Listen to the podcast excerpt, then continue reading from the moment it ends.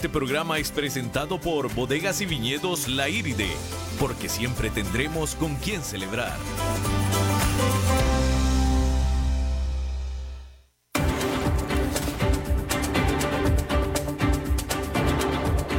Inicia a las 5 con Alberto Padilla un programa diseñado con el objetivo de llevarte diariamente un tema de actualidad, acompañado siempre de reconocidos editorialistas, de lunes a viernes a las 5 de la tarde por CRC 89.1 Radio, a las 5 con Alberto Padilla. Hola, ¿qué tal? Saludos, bienvenidos a esta emisión de A las 5 con su servidor Alberto Padilla. Muchísimas gracias por estarnos acompañando. Les recuerdo que las redes sociales del programa a las 5 con Alberto Padilla, tanto en Facebook como en Instagram. En Facebook estamos transmitiendo a través de Facebook Live. Un saludo a la cámara para aquellos que no nos puedan seguir en la onda de radio. Bueno, pues que nos sigan en la onda de Facebook. Ahí se queda el programa grabado en eh, la página del programa y también en la página de CRC 89.1. Y también les recuerdo que esta emisión se repite a las 10 de la noche aquí en CRC 89.1. Salimos en vivo en este momento a las 5. Repetición a las 10 de la noche. También les recuerdo que estamos en formato podcast, tanto en Spotify como en Apple. Bueno, pues eh, nada más comentar rápidamente que en Estados Unidos, eh, pues literalmente las cosas se están polarizando. Donald Trump, después de que se anunciara las deliberaciones para un juicio político, por parte, por supuesto, de la Casa de Representantes dominada por sus opositores, que son demócratas, y muy al estilo de Donald Trump, en lugar de replegarse, en lugar de pedir perdón, en lugar de, no sé, encerrarse un rato para tratar de pensar en la estrategia, lo que muchos hubieran hecho, él, Donald Trump, siendo Donald Trump, entró a la ofensiva y está francamente a la ofensiva y de hecho está ahora con mayor vigor culpando a quien él culpó desde el principio, que es a Joe Biden y a su hijo Hunter, que fue de lo que se trató todo esto desde el principio. Y entonces él eh, básicamente lo que está tratando de hacer es decir, si los demócratas están poniendo tanto empeño en esto, es porque algo están escondiendo, que era justo lo que yo estaba pensando. Básicamente eso es lo que está haciendo y diciendo Donald Trump. De hecho, ahora Donald Trump dice que fueron los demócratas los que intimidaron al presidente de Ucrania. Así es que, eh, y por supuesto que todos los republicanos están con él. La eh, prensa liberal de Estados Unidos eh, ve pruebas, porque Donald Trump liberó la transcripción de la llamada, una transcripción nada más de la llamada que tuvo con el presidente de Ucrania, para demostrar que no lo presionó de lo que se le acusa que lo presionó. Y sin embargo, la prensa liberal, que es gran parte de la prensa de Estados Unidos, lo que ve en esa transcripción dada por la Casa Blanca es que justamente sí lo presionó. Y por supuesto que la Casa Blanca lo dio como muestra de que no. Así es que bueno, el asunto es que aquí los polos se están yendo hacia los extremos. Y vamos a ver qué es lo que sucede a este respecto. En otro tema, el primer ministro de Japón, Shinzo Abe, esperaba firmar este miércoles un acuerdo comercial con su homólogo Donald Trump, poniendo fin así a meses de regateos. El acuerdo, que entre otras cosas reduce los aranceles a las importaciones de carne de vaca y de cerdo, complacerá a los granjeros estadounidenses quienes temían perder su 22% de participación del mercado de importación de alimentos de Japón a manos de los rivales europeos y demás. Sin embargo, no está claro qué es lo que Japón recibió a cambio. ABE buscaba un compromiso de que Estados Unidos no aumentara impuestos a los automóviles, que significan dos terceras partes del superávit comercial bilateral que tiene Japón por 58 mil millones de dólares. La desaceleración de la demanda global ya ha estado afectando a los armadores de autos japoneses y la amenaza de un impuesto del 25% por parte de Trump podría generar que Japón entre en recesión económica. El canciller japonés dijo que se sentía satisfecho con el resultado de las negociaciones que se realizaron en Nueva York sin embargo, sigue demandando garantías por escrito de que los automóviles quedaran fuera del radar de Donald Trump. Aun si se dieran estas garantías, Trump con seguridad levantará las banderas de victoria en su lucha por reformar el comercio mundial. Luego de todas las declaraciones que se dieron en las Naciones Unidas sobre el cambio climático, la siguiente gran medida en contra del calentamiento global seguramente vendrá por parte del mundo financiero. Entre lo más notable, según se dice en la industria, será la de la Iniciativa de Liderazgo para el Financiamiento Climático, que es un grupo de bancos y administradores de fondos convocados por el exalcalde de Nueva York, Michael Bloomberg. La semana pasada, la iniciativa entregó un reporte delineando la problemática en asegurar la inversión en energía, la inversión en energía baja en carbono en los países en vías de desarrollo. Entre estos están la poca consistencia y garantía de las políticas gubernamentales, una falta de desarrolladores locales con experiencia en proyectos de energía renovable y escasez generalizada de herramientas e incentivos para los inversionistas. Excluyendo a China, los países en vías de desarrollo representan el 25% del Producto Nacional Bruto del mundo, pero solo el 13% del gasto en energía renovable en los últimos 10 años. El reporte afirma que la solución está en mayores acercamientos entre las instituciones de financiamiento privado y los bancos multilaterales de desarrollo, como son el Banco Mundial y el propio BID, el Banco Interamericano de Desarrollo. El traspasar capital hacia proyectos verdes es una tarea monumental y los inversionistas, junto con su dinero, necesitan de toda, de toda la ayuda posible. La Suprema Corte de España determinó que el gobierno puede exhumar los restos del generalísimo Francisco Franco. Generalísimo, ok, pero dictador. Dictador que ganó la guerra civil que fue entre 1936 y el 39 y que falleció en 1975.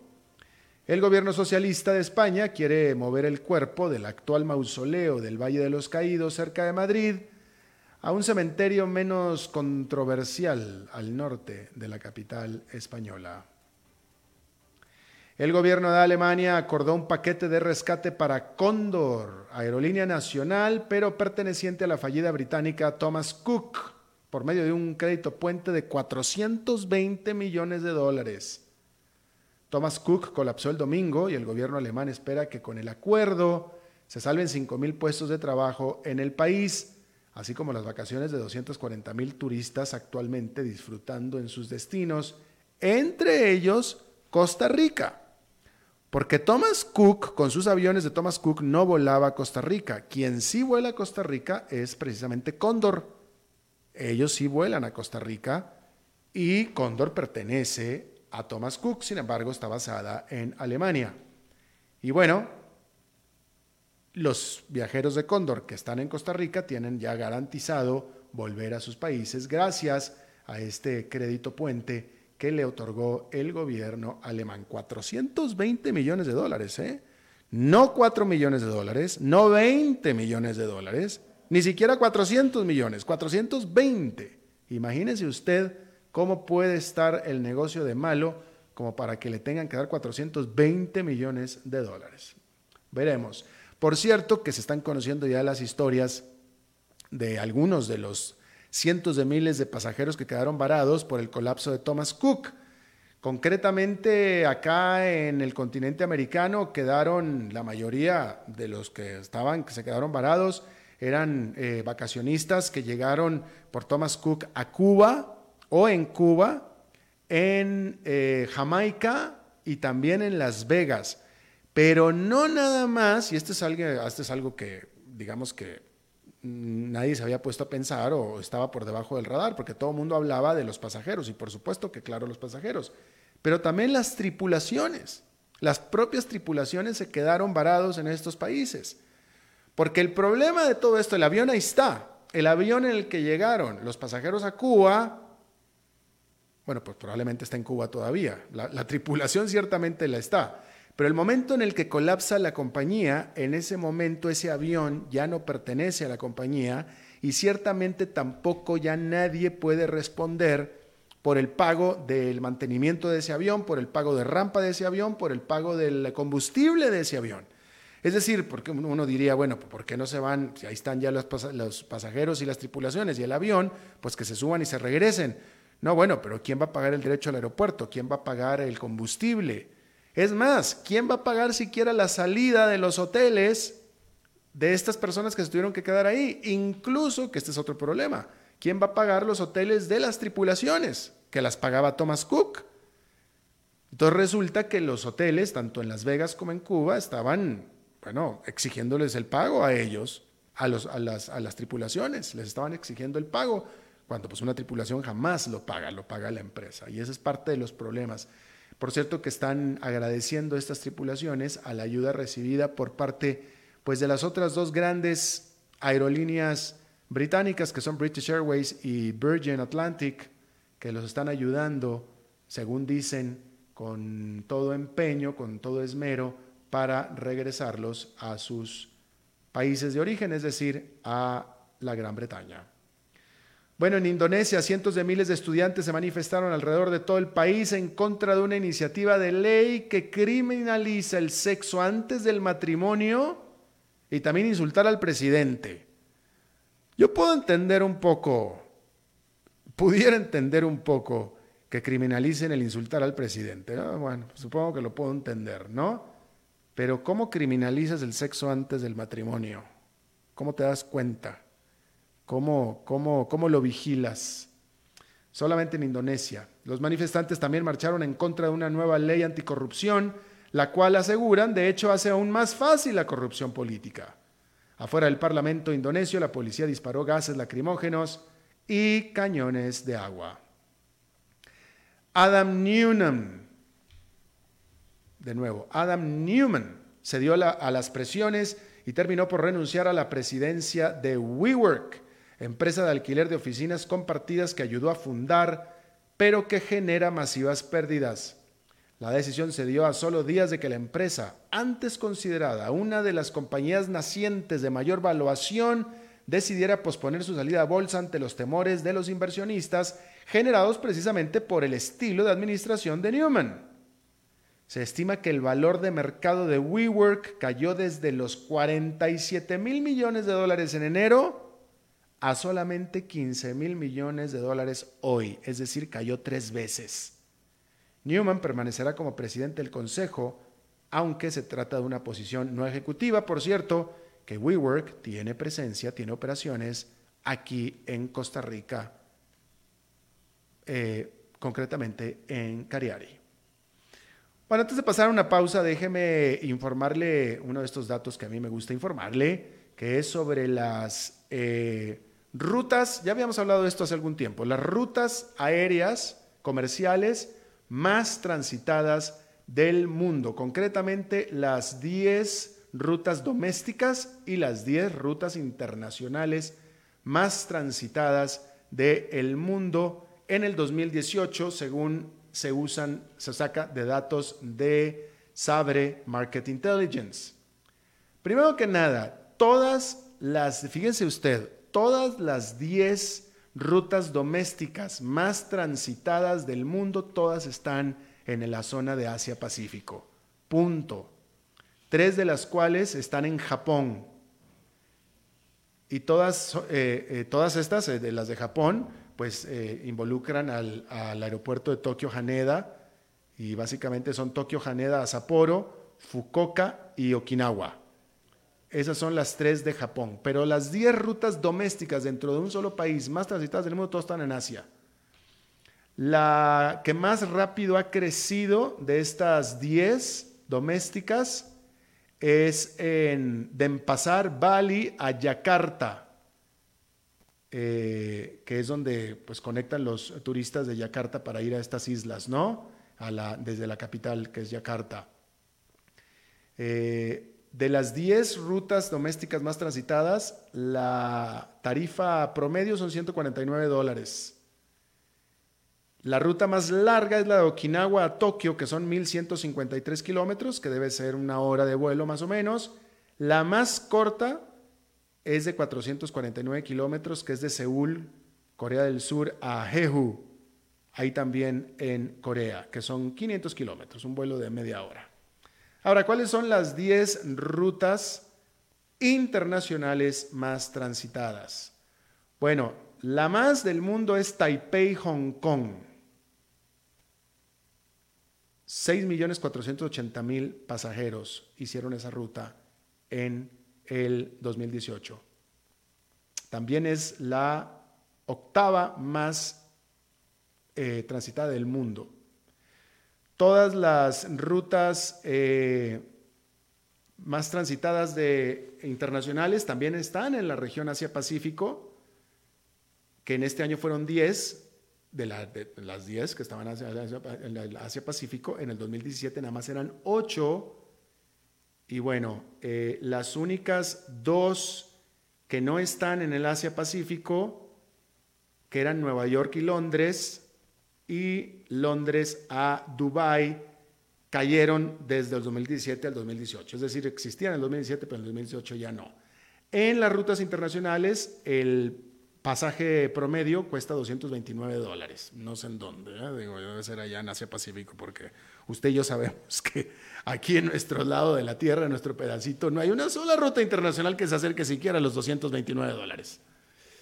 Bueno, la ruta internacional más transitada, más larga, es Seúl, Corea del Sur, a Hong Kong, que son 2.000 kilómetros, unas dos horas de vuelo, mientras que la más cortita de las rutas internacionales más transitadas es Kuala Lumpur a Singapur, solamente 300 kilómetros, debe ser un vuelo de menos de media hora. Ahora, ¿cuáles son las rutas más transitadas por región? Bueno, pues de nuevo, en la región Asia-Pacífico es Seúl con Jeju, que volaron 14 millones de pasajeros. En Europa es la Londres-Nueva York, y ahí volaron 2 millones, casi 3 millones de pasajeros nada más. ¿Sí? ¿Sabe usted cuál es, David, tú sabes cuál es la ruta más transitada del continente americano? No, no, no lo vas a adivinar. La ruta más transitada aérea del continente americano, de todo el continente, desde Alaska hasta Argentina, es Cancún, México. Esa es la ruta más transitada y en el 2018 volaron casi 5 millones de pasajeros entre esta ruta. En África es Cape Town y Johannesburgo, en Sudáfrica. Y en el Medio Oriente es Jeddah y Riyadh ambas en Arabia Saudita.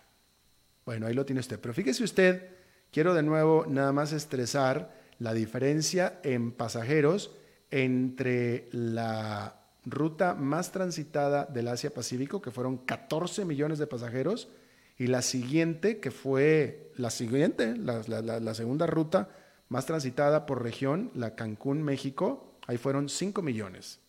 Tres veces más volaron entre Seúl y Jeju que entre México y Cancún. Por cierto, que Jeju es el Cancún de por allá, es también un balneario. Bueno, pues ahí tiene usted. Vamos a hacer una pausa y regresamos con más.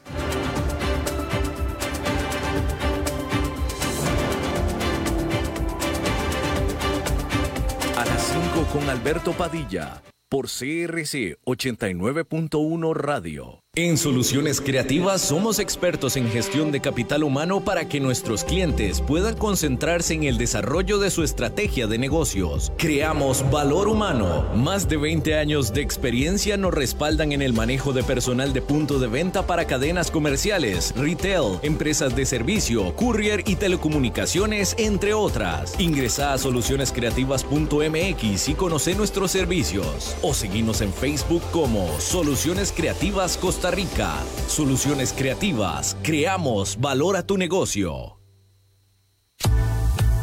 Desde Maipú, Mendoza, la tierra del olivo nos llega aceite de oliva Laur. Su delicada y elegante textura, así como su afrutado aroma vegetal, lo convierten en un aceite especial para paladares exigentes. Disponible en tres variedades: Laur Cruz de Piedra, Laur Aceite de Oliva Extra Virgen y Laur Gran Mendoza Aceite de Oliva Extra Virgen. Lo mejor de tres zonas en una sola botella. Galardonado con el Gran Prestige Gold en el Terra Olivo 2018. Aceites de oliva Laur no pueden faltar en tu mesa. De venta en todas las tiendas, don Fernando.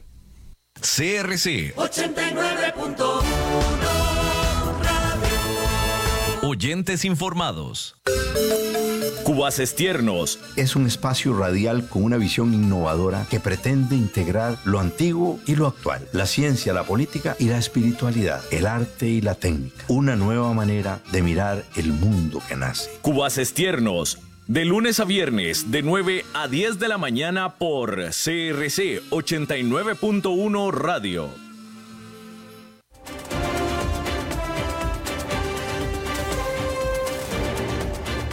Seguimos escuchando a las 5 con Alberto Padilla.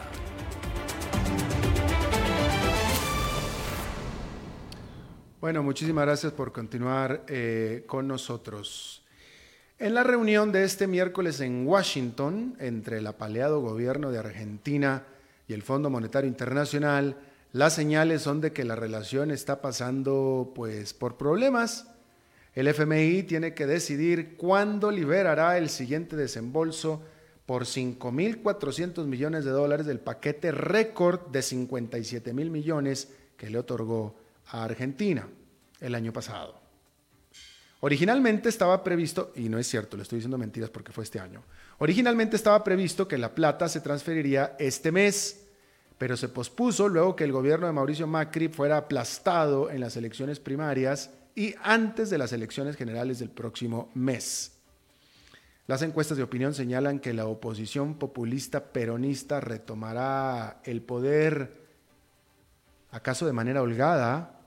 El ministro de Hacienda argentino y jefe del equipo negociador con el FMI de Macri, Hernán Lacunza, afirma que en realidad el país no necesita esa plata sino hasta después de las elecciones sin embargo, este dicho pues tal vez haya sido para evitar el ridículo de un rechazo por parte del fondo de dárselo pues antes de las elecciones. Christine Lagarde, que está ya en sus últimos días como director gerente del FMI, afirma que la situación en Argentina sería hoy mucho peor sin la ayuda del fondo y yo creo que es consenso de que así es. Sin embargo, dentro de las oficinas en Washington, hay críticas de la manera en que se le ha permitido al actual gobierno de Argentina el ajustar los términos del acuerdo unilateralmente y utilizado dinero de sus reservas para defender a su muy, muy devaluado peso. Aún así, por supuesto, que presuntamente estas acciones las habría tomado el gobierno para tratar de aminorar el impacto sobre la población y sobre todo para tratar de, vaya, de, apuntalar su posición en las elecciones, pues a pesar de eso, pues ya vi que el grueso de la población argentina pues votó en contra, en contra de este gobierno. En teoría, debemos de tener una entrevista en la línea preparada eh, pero como no, todavía no, ya eh, nos está fallando la tecnología como siempre. Este, eh, queríamos tener esta entrevista que espero que podamos lograr. Lo que pasa que pues la telefonía nos está fallando en este momento. Tenemos una entrevista desde Argentina para hablar de esto. Hay que decir que el lunes, increíblemente, aunque usted no lo crea, pero el lunes comenzó apenas de manera oficial el periodo de campañas presidenciales. ¿Ah? O sea, ya sabemos cuál va a ser el resultado. Ya prácticamente perdió Mauricio Macri en elecciones primarias, pero resulta que en todo este tiempo que hemos hablado de todo esto, todavía ni siquiera comenzaban las campañas electorales. Bueno, pues ya el lunes comenzaron. Y por supuesto que el presidente Mauricio Macri la tiene la cuesta totalmente hacia arriba, completamente hacia arriba. Eh, solamente pues vaya, es un milagro. La mano de Dios podría ser que retomara el camino perdido el presidente Macri en Argentina. No hay ninguna señal en este momento de que pueda tener alguna oportunidad de siquiera pasar a la segunda vuelta, mucho menos ganar.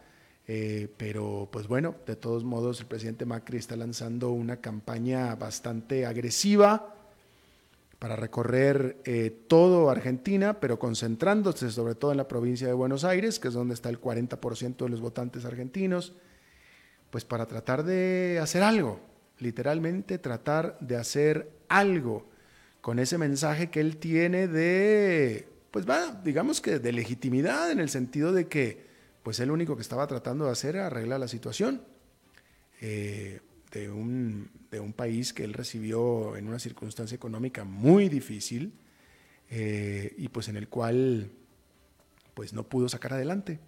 Y lo que pudo sacar adelante, pues la población no se lo reconoció, porque no fue más que, eh, pues vaya, más que sufrimiento, más que dolor, ¿no? Este, eh, yo encuentro algo de para, bueno, no es que encuentre, hay paralelismos, eh, porque la historia de Argentina se repitió en prácticamente toda América Latina, pero incluso en Estados Unidos. Hay que recordar la propia presidencia de Barack Obama. Barack Obama recibió el país, Estados Unidos, prácticamente en bancarrota. George Bush, en sus últimos meses en el poder, eh, se le explotó la situación financiera y fue a Barack Obama a quien le tocó rescatar al país. Claro, que es mucho más fácil, y esta es la gran ironía, es mucho más fácil rescatar a un país cuando ya está en una crisis profunda, donde ya tocó fondo todo, que tratar de arreglar las cosas cuando las cosas no están en el fondo, que fue lo que le pasó a Mauricio Macri. No, las cosas estaban muy mal, pero tampoco estaban a punto de crisis. Entonces, el tratar de corregir eh, distorsiones en el mercado, desbalances, etcétera, es mucho más difícil que cuando ya la casa está totalmente incendiada, como era el caso de Estados Unidos, donde hay que hacer medidas, pues vaya, sí o sí hay que hacer medidas a rajatabla, que fue lo que le tocó la situación a Donald Trump, ¿no? Eh, me recuerda también el caso de México, cuando el tequilazo de 1994-95, que de nuevo Ernesto Cedillo recibe un país ya en, crisis total, donde tuvo que hacer, porque no había de otra, medidas brutales. Pero cuando en el caso de Mauricio Macri, pues recibe un país muy maltrecho, más no en crisis, pues entonces es difícil es muy difícil aplicar este tipo de medidas económicas porque, pues simplemente porque es, difícil, porque en ese sentido eh, las, soluciones, las reformas causan y tienen un efecto recesivo en la economía que empeora en el corto plazo la situación como está. Entonces son políticamente muy difíciles y eso es básicamente lo que el público, lo que los ciudadanos le están cobrando a Mauricio Macri, se la están cobrando muy, muy cara. Desafortunadamente, que la solución, la respuesta de los argentinos es volver, regresar, traer de nuevo a quienes estropearon la situación desde el principio. ¿No? Que son los peronistas y los kirchneristas. David, ¿tenemos noticias o no? ¿No? ¿No tenemos nada? ¿Qué hacemos? Esperar. ¿Esperar a qué, mi querido David? Ajá, ok. Este, bueno, vamos a ver a qué, a qué, Dos minutitos, eh, te esperamos. Bueno, pues entonces, ¿por qué no hacemos una pausa? Vamos a una pausa y, pues sí, este, mi querido David, por favor, y retomamos. Vamos a una pausa y regresamos para ver si podemos eh, hacer esta llamada.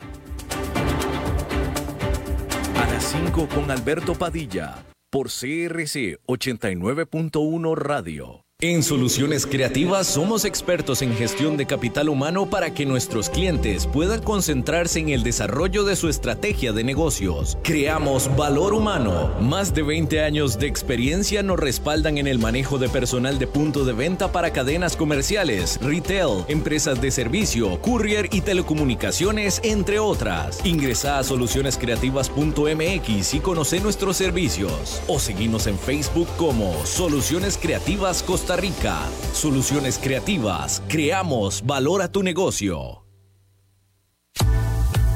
Desde Maipú, Mendoza, la tierra del olivo nos llega aceite de oliva Laur. Su delicada y elegante textura, así como su afrutado aroma vegetal, lo convierten en un aceite especial para paladares exigentes. Disponible en tres variedades: Laur Cruz de Piedra, Laur Aceite de Oliva Extra Virgen y Laur Gran Mendoza Aceite de Oliva Extra Virgen. Lo mejor de tres zonas en una sola botella. Galardonado con el Gran Prestige Gold en el Terra Olivo 2018. Aceites de oliva Laur no pueden faltar en tu mesa.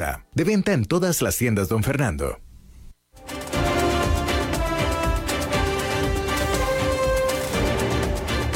Seguimos escuchando a las 5 con Alberto Padilla. Así parece ser que podemos estar ya conectados.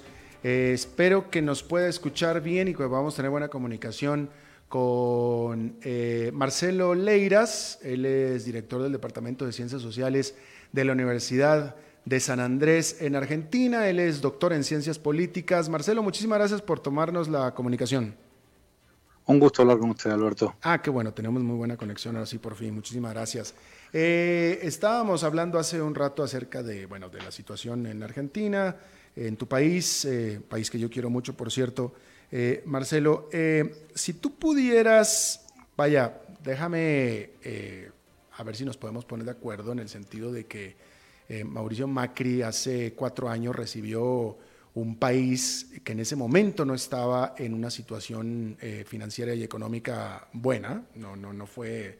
Ciertamente eh, eh, Cristina y los Kirchner tuvieron años muy buenos, pero ya hacia la salida, hacia el final, no los tuvieron y en ese momento es cuando, de hecho, los propios argentinos se lo cobran a Cristina porque eligen a Mauricio Macri, ¿no? De tal manera que le tocaron a Mauricio Macri cuatro años en tratar de mejorar o arreglar la situación. ¿Qué le salió mal a Mauricio Macri, Marcelo? Bueno, eh, le salió mal el diagnóstico y le salieron mal las políticas. Simplemente aplicó políticas que son inconsistentes. Trató de simultáneamente reducir la inflación, eh, modificar los precios relativos eh, y, recuperar la, la salud de las cuentas fiscales y hacer las tres cosas simultáneamente era muy difícil y lo hizo eso también confiando en que su sola presencia al frente del Ejecutivo iba a inspirar confianza en los, en los inversores. Cuando se modificaron un poquito las condiciones financieras internacionales, las inconsistencias del plan eh, salieron a la luz y eso generó una situación económica muy, muy complicada. ¿A ti te quedaría claro eh, eh, en lo personal y los análisis que habrás leído que se estarán circulando en, Argentina, etcétera, que tanto el presidente Macri como cualquier otro hubiera, lo hubiera podido hacer mejor? Ah, sin ninguna duda, sí, por supuesto que sí. La salida de las restricciones cambiarias que adoptó el gobierno anterior, hacerla de modo tan drástico como lo hizo Macri no era indispensable. Tampoco era indispensable eh, eliminar las retenciones a las exportaciones agropecuarias, lo cual tiene un impacto muy significativo sobre el precio interno de los alimentos. Tampoco era necesario hacerlo a ese ritmo. Tampoco era indispensable eh, recuperar el valor de las tarifas por los servicios públicos eh, al ritmo en que eligió hacerlo el presidente. ¿Por qué, todo eso tampoco. ¿Por qué dices que no? puedo, usaste un lenguaje un poco diferente al que yo usaría, pero creo que dijiste que no era indispensable el quitarle los subsidios a los precios de los servicios. Eso fue lo que dijiste. No a ese ritmo, no a ese ritmo. Pero, Naturalmente que era importante recuperar eh, el precio del, que pagaban los hogares por los servicios públicos, este, pero no al ritmo que lo hizo Macri y ciertamente eso no podía coincidir con un objetivo eh, drástico de reducción de inflación. No es consistente eso, no se puede hacer simultáneamente. Claro, pero, pero, pero vaya, yo creo que Macri hubiera alegado lo que todo el mundo sabemos desde afuera, que es que el gobierno no tenía plata. Lo que pasa es que para, para estar dando un subsidio tú tienes que sacar dinero de tu bolsa, pero si no tienes dinero en la bolsa, estoy hablando del gobierno, ¿cómo lo haces? ¿Me explico? Bueno, por supuesto que sí, sí, por supuesto que se explica desde ya que sí. El propósito era restituir la salud de las cuentas fiscales, pero el déficit fiscal en el primer año del gobierno de Macri aumentó, aunque eh, eliminó los subsidios a, los servicios públicos. Decidió reorientar el gasto.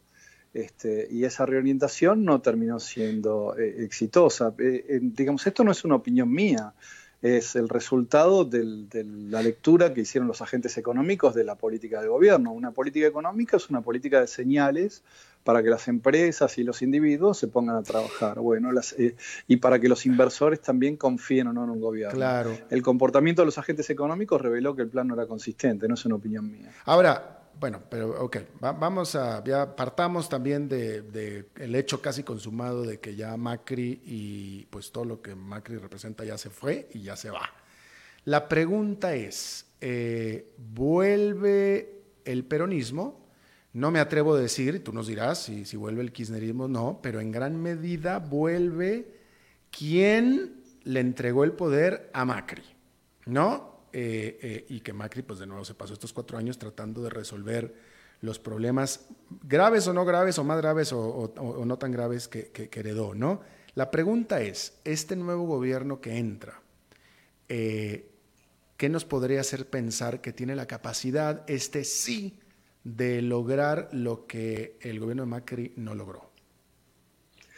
Bueno, yo creo que en principio parte de un diagnóstico político distinto eh, y una propuesta de armado político muy distinta. Macri gobernó solo e inclusive gobernó sin el apoyo de los miembros de su coalición.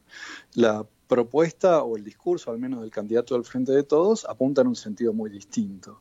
Apunta a incorporar a todos los sectores del peronismo que integran la coalición, que es distinta de la que entregó el poder en 2015. Porque, por ejemplo, en 2015 Alberto Fernández estaba en la oposición al kirchnerismo, no era parte del kirchnerismo. Totalmente. Ciertamente, el Frente de Todos incluye al kirchnerismo, pero lo excede largamente. Es una coalición que incluye a los gobernadores peronistas, que incluye a los sindicatos, que incluye a organizaciones sociales que representan a los trabajadores del sector informal.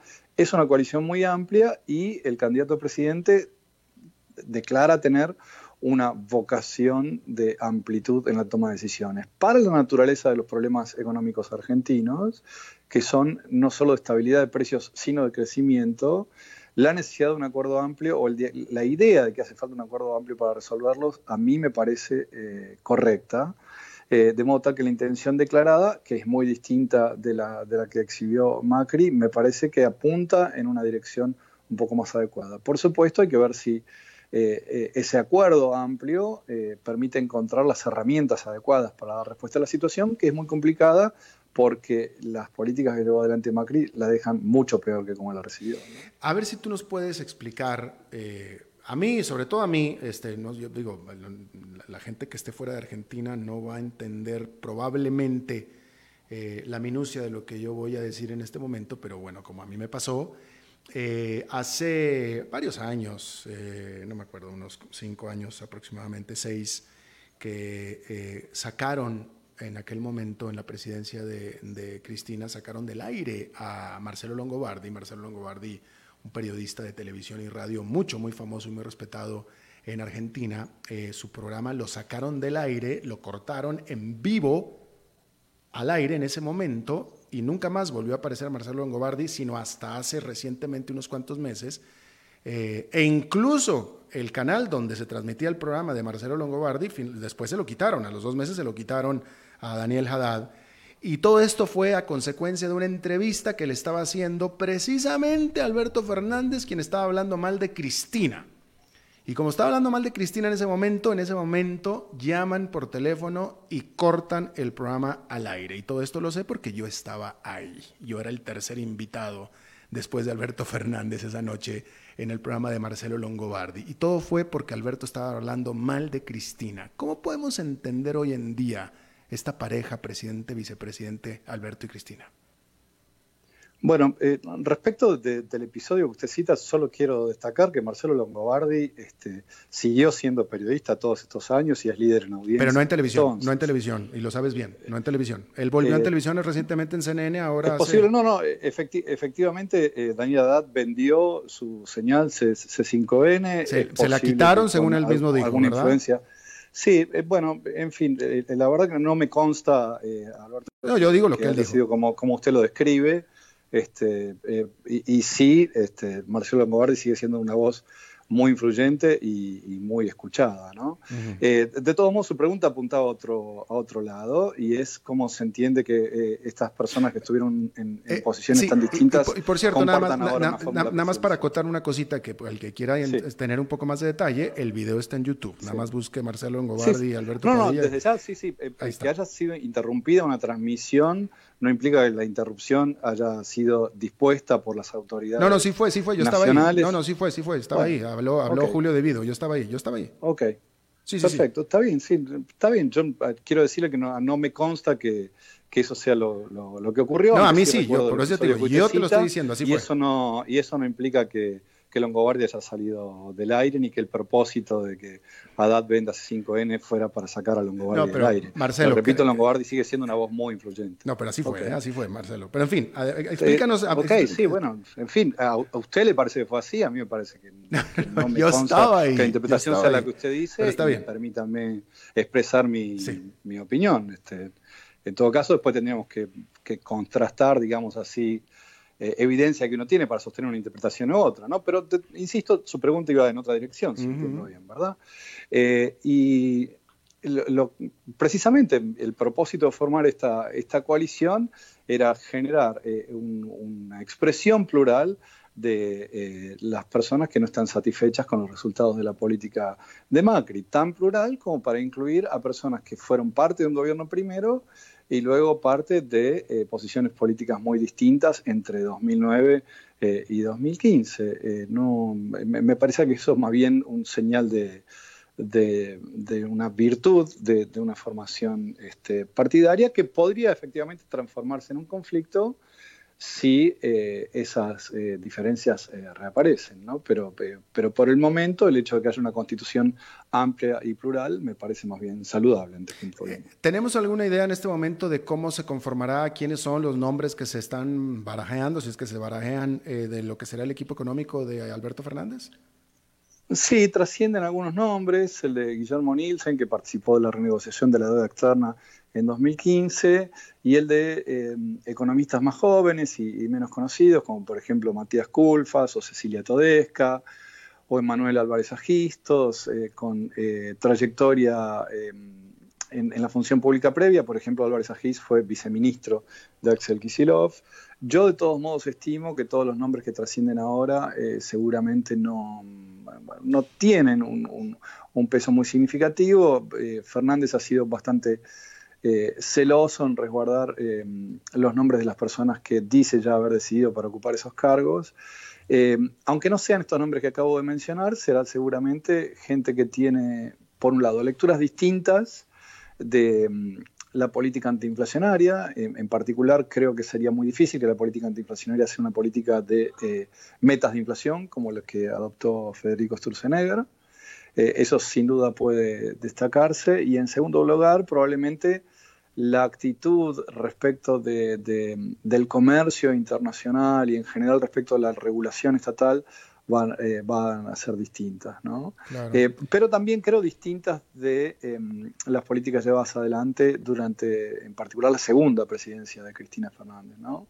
Entonces yo espero em, políticas este, de, amplio consenso. El objetivo realmente de consenso político es un objetivo... Este, bueno, que parece tener una presencia muy significativa en la estrategia de, de quien podría ser futuro presidente, eh, y entonces yo esperaría que, esa política de consenso dé lugar entonces a, la elección de instrumentos más bien moderados. Bueno, pues este eh, Marcelo, eh, te agradezco muchísimo que nos hayas tomado la llamada. yo realmente lo, y lo digo de corazón, porque Argentina es un país que yo quiero mucho y el pueblo argentino es un país que yo quiero mucho y que a mí me ha dado también muchas cosas y me ha dado mucho cariño a mí. Eh, y yo lo único que quiero es lo mejor para Argentina y para los argentinos y, que, y hombre, que este, que este país este, se inserte al resto de América Latina en estabilidad económica y, más aún en crecimiento y crecimiento de largo plazo y sostenido. Y eso es lo, lo único y más que deseo para los argentinos y ustedes, Marcelo Leira. Te agradezco muchísimo. Gracias por su expresión de deseo, gracias también por la consulta, un abrazo grande. Igualmente, gracias por tomar la llamada. Vamos a una pausa y regresamos con más. A las 5 con Alberto Padilla por CRC 89.1 Radio. En Soluciones Creativas somos expertos en gestión de capital humano para que nuestros clientes puedan concentrarse en el desarrollo de su estrategia de negocios. Creamos valor humano. Más de 20 años de experiencia nos respaldan en el manejo de personal de punto de venta para cadenas comerciales, retail, empresas de servicio, courier y telecomunicaciones, entre otras. Ingresa a solucionescreativas.mx y conoce nuestros servicios o seguimos en Facebook como Soluciones Creativas Costa Rica. Soluciones Creativas, creamos valor a tu negocio.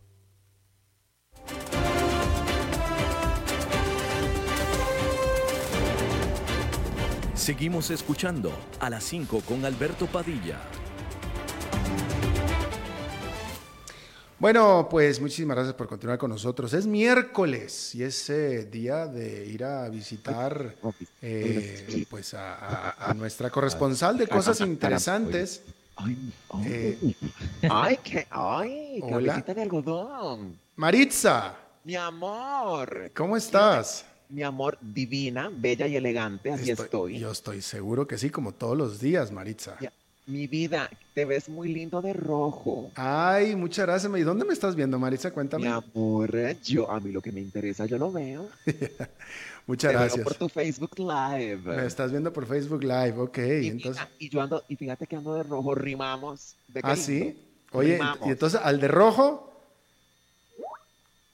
¿Al de rojo qué? no, te pregunto yo a ti. Al de mi vida. No, yo, yo lo que he oído que El es que la de rojo se viste. Esa sí he oído. El que de rojo se viste, completa la frase. No sé, no sé lo de que estás hablando, Maritza. ¿Cómo estás, Maritza? ¿Qué nos tienes el día de hoy? Cuéntanos. Mi amor, yo te tengo tantas cosas. Pero tantas. Ay, este, em, em, cabecita, fíjate vos, mi amor. Vos te puedo hacer una. No, ¿cuál te puedo? Ya yo soy como tu mujer. Este. Te voy, cabecita. te voy. Ah, te voy. Mi vida, un momento. Dime. ¿Vos en este momento tenés alguna relación sentimental en tu vida? Eh, sentimental en el sentido de pareja, no. Ay, bueno. Veme como la vida me sonríe. Bien, totalmente, Maritza. Bienvenida a mi vida. Ay, pero, bueno, no, después no digas. Este, em, cabecita de algodón, fíjate que te lo digo porque este, tal vez vos no me vas a poder ayudar con esta encuesta, Mm. pero hoy vengo a hablar de infidelidad. Ah, no, pues no, yo no puedo ser infiel. ¿Por qué? Pues porque no tengo pareja. Ah, bueno, por eso, porque por el roboto sí podrías. Ah, pero claro. digo, fíjate vos que vi un artículo muy interesante, very interesting, de las, este, ahora hay una loca moda, Alberto Padilla, una loca moda para los infieles. Imagínate vos que andan dos celulares, Ajá. porque este, lo, lo- lo más cómodo ahora es que andan dos celulares. Uno es para andarse portando mal y este para las relaciones extramaritales. Y fíjate, ¿vos sabés cuál es la página Ashley Madison? Eh, oye, mm, de alguna manera me suena. Por su... Ay, cuidado, no. Claro, me imagino que te has metido ahí a ver qué encontrás. Eh, bueno, por lo que el tono que estás usando, si no es esa página, una parecida. Bueno, fíjate que en esta página que es muy importante, la, la gente se mete ahí a buscar pareja, Ah, ok. el 64% de los hombres y el 60% de las mujeres infieles guardan en secreto un segundo celular para poder hablar con sus amantes. A ver, ¿qué porcentaje dijiste? Ay, perdón, es que le cogí el teléfono, el, el micrófono a esta niña. Eh, Este, el 64% de los hombres y el 60% de las mujeres. O sea que más de la mitad de los hombres y las mujeres confesaron tener un segundo teléfono celular para hablar con sus eh, amantes. Mi amor, sí. Sí. Wow. ¿Y vos qué pensás del 69? Por ciento. Sí, mi amor. ¿Por qué, por, qué, ¿Por qué se ríen los chaflanes esos que tienes ahí al lado? ¿Por qué no podemos tener una plática seria tú y yo, eh, Maritza? Mi, amor, ellos son mis, no, mi vida. Este, óyeme. No podemos tener una conversación seria, Maritza, porque tienes estas gentes ahí, estas, este... ¿Velos? Este, este, caramelo, decirle algo. ¿Qué? ¿Qué pasó, Maritza? Yo no sé, vos sos de que estás hablando de los porcentajes de infidelidad. Bueno, oíme esto. Bueno. Entonces, caramelo, mi amor, eh, esto es algo serio, porque Eh, imagínate que la gente, ¿cómo es posible, Alberto Padilla, que por eso las- las- la, la- la sociedad está de esta manera, nos estamos acabando? Entonces, ahora, este, ellos prefieren tener ese tipo de, de- de celulares aparte, escondido, porque dicen que lo que les da pereza es estar borrando llamadas, borrando que el WhatsApp, que las cosas en Facebook, que en Twitter. No, mi vida, no. ¿A vos no te parece que es más fácil ir de frente y decir, ya no te quiero? Y pues bueno, sí, ¿verdad? En la práctica yo creo que debe ser más difícil. Pero estaba pensando yo en la dificultad de tener un... Oye, si- si- o sea, ¿cómo, si tienes pareja, ¿en qué momento y dónde te escondes el segundo teléfono celular? ¿Cómo lo sacas? ¿Dónde lo usas? ¿Cómo, cómo lo Bueno. haces? ¿Dónde te lo escondes? Yo tengo ideas. Ajá, ok. ¿verdad? Lugares donde vos lo podrías meter. Pero digo, ¿para qué? Mi amor, para- imagínate, es más, y hay gente que es tan descarada que los que no tienen dos celulares y tienen solo uno, guardan el nombre del amante y a veces le ponen mecánico José. Y el mecánico José te llama a las 12 de la noche, por favor. No, mi vida, no, Honey, por favor. Eh, sí, sí, yo conocí, sí, sí, sí. Fíjate Eh, que yo tenía una amiga que le decían reloj de arena ¿Por qué? porque le daban vuelta cada media hora. Bueno, Amor, pero Maritza, a mí me interesa saber en qué porcentaje estás tú. ¿Tú eres parte del 67% o del gusta el 69. por ciento? Sí, también. No. No, y Ah. te voy a decir una cosa. Yo tenía, yo Tres celulares. no mi vida, Ah. lo que, no mi amor, fíjate vos, que yo sí tengo que decir que soy muy penosa. A mí es que me encanta, me encanta. el- Eh, pero eh, ¿A qué te este, refieres yo- con que eres muy penosa? me- No, es que te voy a decir una cosa. Es que a mí me da como cosilla porque a veces vos me regañas. Ah, ya te, va- te vas a aventar una de las tuyas. Á- Ándale, tienes tres minutos para aventarte una de las tuyas, Maritza. Ya, sin No, pena. No, Que no, no te apene, Maritza. A mí me gusta el falo, el falo, falo portugués. Entonces, yo lo digo abiertamente, Hani. Entonces digo, pero bueno, pero yo no, yo no tengo una relación, yo puedo andar como, la, como, como una ovejita.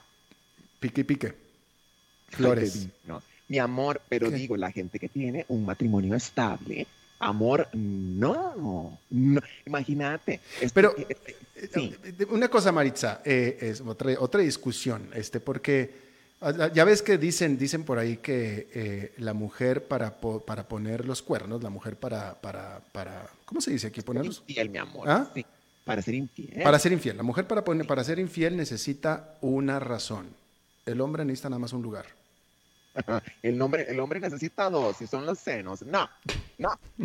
Te voy a decir, este, pero es que somos muy diferentes, el hombre y la mujer, en tema de infidelidad. Cuando una mujer perdona una infidelidad, es porque ya se desquitó o ya sabe dónde, cuándo y con quién lo va a hacer. ¿En serio? Mi amor, sí. Y, bu- pero yo sí te voy a decir que en algún momento fui infiel, yo no soy ninguna santa, y yo llegué a ponerle, pero ya uno aprende y no dice, no lo vuelvo a hacer.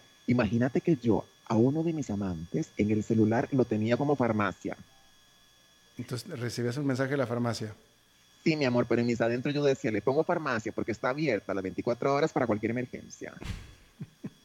Era 1911. Muy- Oye, Alberto. Entonces, pero mi amor, yo digo, ¿Tú volverías a ser infiel?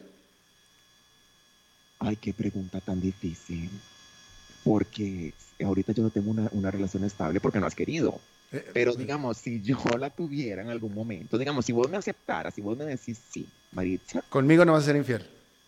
mi amor, ya cuando uno le pone empeño a algo y quiere, no, porque yo te voy a poner los cuernos. Quiero ver esa nariz cómo te está creciendo. Ay, vieras, si vieras cómo me crece.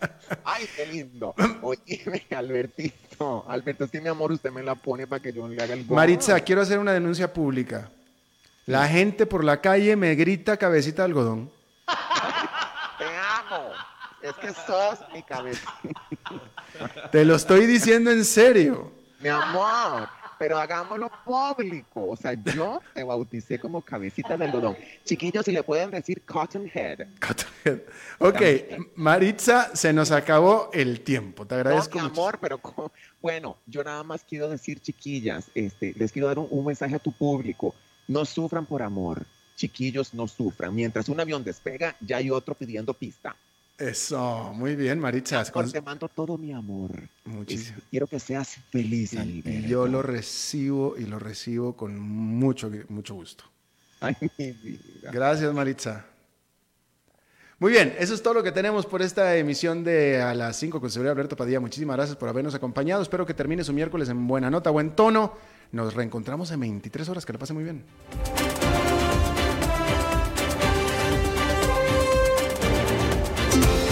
Este programa fue presentado por Bodegas y Viñedos La Iride, porque siempre tendremos con quién celebrar.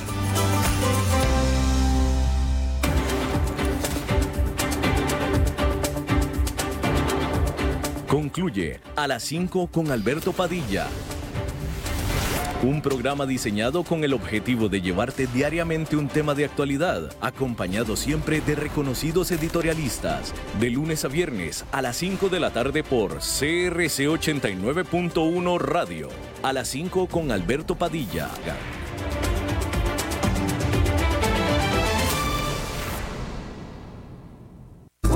Te presentamos los nuevos Tropical Té Blanco, Té de Melocotón y Té Verde Manzana en su presentación cero calorías. Probalos y a tus sabores favoritos, sumale cero. Celebra el Día Mundial del Corazón en la Feria de la Salud San José Late 2019. Me comprometo de corazón. Podrás aprender sobre estilos de vida saludables, promoción de la salud, alimentación saludable, almacenaje correcto de medicamentos, prescripción de ejercicio, exámenes de laboratorio, además de zumba, yoga, tai chi y actividades culturales. Te esperamos el 27 de septiembre de 8 de la mañana a 2 de la tarde en el Parque La Merced. Organizan Hospital San Juan de Dios, Municipalidad de San José y la Fundación Internacional del Corazón. Te invita Cadena Radial Costarricense.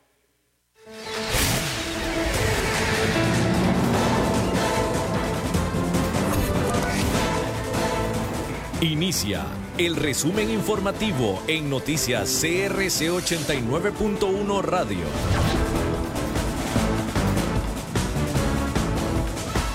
Hola, ¿qué tal? Son las 17 horas 58 minutos y estos son nuestros titulares. Pese a la mejora en las condiciones del tiempo, se mantiene la alerta amarilla en el Pacífico Central y Norte por las fuertes lluvias. Con un 87% Costa Rica es el país con mayor sobrevida de cáncer de mama en Latinoamérica. La Caja del Seguro Social espera recetar la pastilla del día después en un mes. La Sala Cuarta declara que no hay vicios de inconstitucionalidad en proyectos para reformar Habdeba. En el mundo, el presidente de Ucrania niega presiones de Donald Trump para investigar a Joe Biden. Y en los deportes, Keylor Navas tuvo su primera derrota con el Paris Saint-Germain.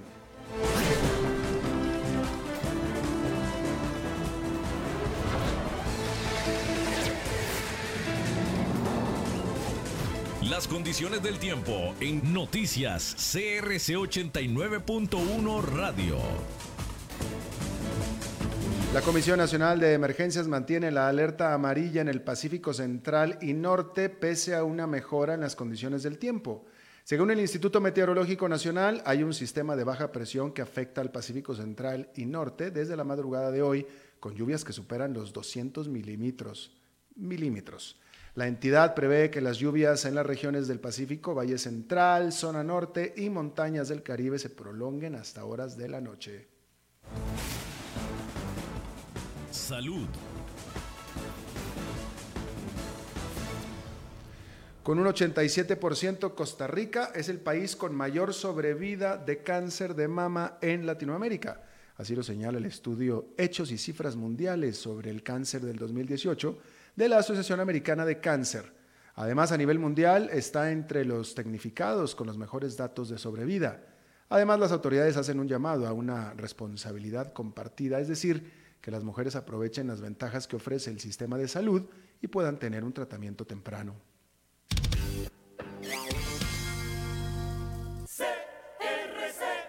Por cierto que la Caja del Seguro Social ya cuenta con una opción terapéutica de prevención de embarazo en casos específicos como violación.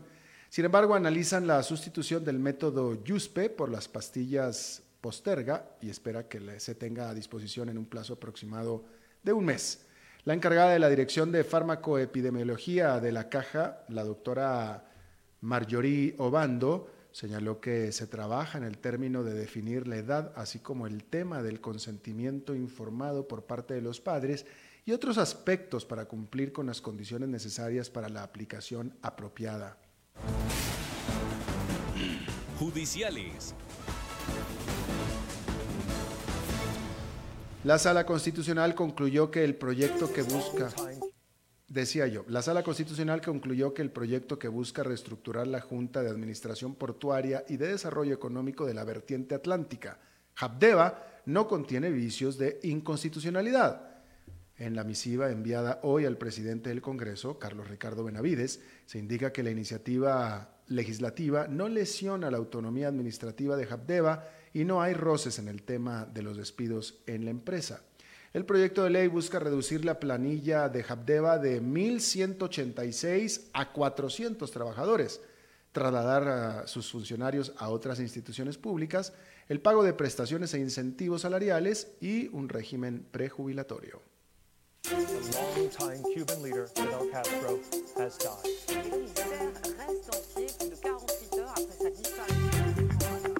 Internacionales. El presidente de Ucrania, Vladimir Zelensky, niega que Donald Trump le haya presionado para investigar al candidato demócrata Joe Biden. Zelensky además calificó de normal la conversación telefónica que sostuvo con su homólogo estadounidense el 26 de julio pasado. Hoy la Casa Blanca publicó una transcripción de esa llamada en donde Trump le sugiere al mandatario ucraniano que sería genial que el fiscal general de ese país iniciara una investigación contra Biden y su hijo Hunter. La pasión de los deportes en noticias CRC 89.1 Radio. Bueno, Keylor Navas fue titular en la derrota del país Saint Germain 0 a 2 ante el Reims en duelo correspondiente a la fecha 7 de la Liga 1 de Francia. Esta derrota fue la primera para Navas, quien también recibió sus primeros goles en la portería del París. Los goles fueron eh, de obra de Hashane Camara al minuto 29 y en el 94 de Bulaye Dia, ambos de cabeza. Con esto Navas duró 299 minutos con la portería en cero en su nuevo equipo, ya que en los primeros tres partidos no recibió anotación.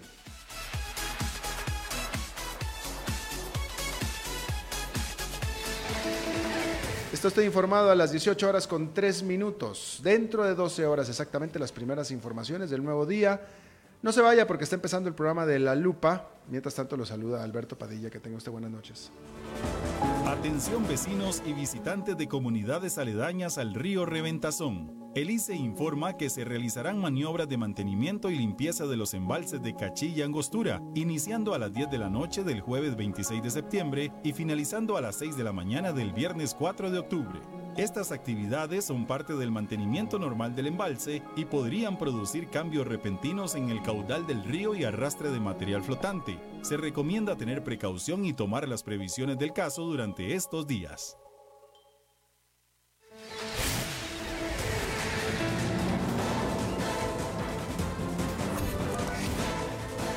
Este fue el resumen informativo de Noticias CRC 89.1 Radio.